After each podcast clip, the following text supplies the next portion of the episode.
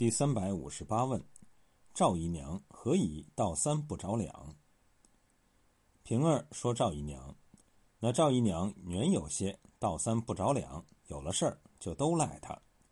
道三不着两，周汝昌教本和通行本都没有加注，实则这是丰润土语，也作着三不着两，意味做事没有把鼻，没有准稿子，没有一定的准则，胡来瞎干。赵姨娘确实有这个特点，就以她请马道婆魔眼王熙凤和贾宝玉来说，就极其胡闹，万一暴露，不但必定家法治罪。还可送官纠治，其罪不轻，岂可轻易动得？可是他就敢干，在这一回中，他又是想都没想就干了一件极其丢人的事情。他的兄弟赵国基死了，贾探春按照旧例赏了二十四两银子，赵姨娘便认为失了脸面。这个原因只是因为他的女儿贾探春现今管家，她应该比别人多得，多得才有脸面。不多得，便没有脸面。于是找到贾探春大闹，说：“我在这屋里熬油似的熬了这么大年纪，又有你和你兄弟，这会子连袭人都不如了，我还有什么脸？”他这话的意思，一是他年龄大，资历老，应该多得；二是他生有贾探春和贾环这一女一子，有功劳，也应该多得。这就像一些官员闹待遇。一凭资历老，二凭有功劳。可是这话说的却太不对头。别管你年龄多大，资历多老，你毕竟是姨太太，是姨太太就应该享受姨太太的待遇，在哪一个级别就享受哪一个级别的待遇。这在官场也是通例，绝不会因为你干的年头长了就给加薪。同理，你就是再多生几个孩子，你也是姨太太，还是应该享受姨太太的待遇。除非你的女儿进了皇宫，做了后妃，也许可以另做安排。这两个理由都不成立。他还有第三个理由，就是连袭人也不如了。这个理由倒可成立，但也只能原则的说。若是从人情里细究，就实在不应该这样攀比。那袭人确实只是一个大丫头，她的母亲死了，一笔就赏了四十两，还派专人送到家中，确实超规格了。赵姨娘与她攀比不是没有道理，可是袭人是由外头买来的丫头，她的家人并不是贾府奴才，按照旧例也应多赏。而且袭人正是年轻有为的时期，是王夫人的心腹，王夫人将贾宝玉交给了她，她属于工作成绩突出型的丫头。王夫人那样赏她，也有奖励先进的意思在里面。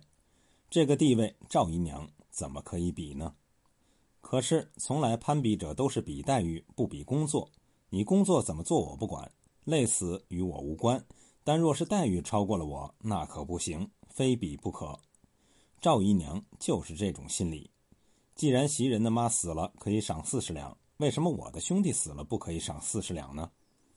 袭人不过是一个大丫头，而我却是老爷身边的姨太太，比她的身份高着半格呢。及至贾探春翻着账本对他解释，他完全是照章办事，他不可以和袭人比。就是将来环儿收了外头的人，也是要按袭人的例赏的。这一来，赵姨娘无话可说，于是又找歪词：“你不当家，我也不来问你。你如今现说一是一，说二是二。如今你舅舅死了，你多给二三十两银子，难道就不依你？”这可以说真正拿着不是当理说了。这里面的中心意思是，贾探春如今管家，他的舅舅死了，就应该比别人多赏，而且更有用不着的说法。明儿等出了阁，我还想着你额外照看赵家呢。如今没有长羽毛，就忘了根本，只捡高枝飞去了。有权不使，过期作废。赵姨娘根本不管什么规章制度，什么老例旧章，她只认权。既然女儿掌了权，就应该为家庭谋利益，她才不管这个权只是代理的性质，反而认为她所要求的是天经地义之事。应该说，他的这种想法在旧中国相当普遍。旧中国的阶级不是按照经济地位划分，而是按照政治地位划分。政治地位高，社会身份就高；政治地位低，社会身份就低。有了权就可以拥有一切，没了权就丧失了一切。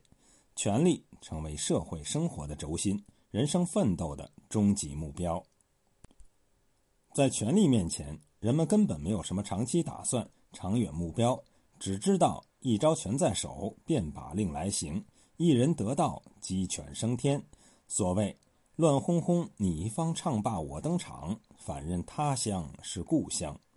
整个一部中国封建社会史，完全可以看作一部权力争夺史、权力转移史。赵姨娘是社会最底层的奴仆，对于权力的重要更有着切身体会。再加上他又长期受着贾府中掌权的王夫人王熙凤的压制，所以当贾探春一掌权。他便以为翻身得解放的日子到了，便明目张胆地要求额外的利益。通过这额外的利益，他便可以获得特权阶层的脸面。从书的描写来看，赵姨娘是一个很混的人物，几乎不懂任何道理。但是作者正是通过这样一个人物，深刻揭示了这种国民的劣根性。因此，我们对这个人物就不能小看，他的巨大意义将在后面的书中。逐步显示出来。从这回书的描写来看，赵姨娘并不是由外面买来的姨娘，她的兄弟赵国基也是贾府奴才，职责是送贾环上学。他是一个根生土长的家生子儿，是贾府世代的奴才。他的这个姨娘是由丫头提拔上来的。按照一般情况，这样一个人应该懂一些大家族的规矩，可是。他竟然什么也不懂，什么也不顾，真正让人难以理解。而我们的郑老爹却偏偏看中了他，而且还和他生有两个孩子。也可以看出，这位郑老爹虽然表面上端严整肃，但那审美能力、生活情趣却实在低下，让人不敢恭维。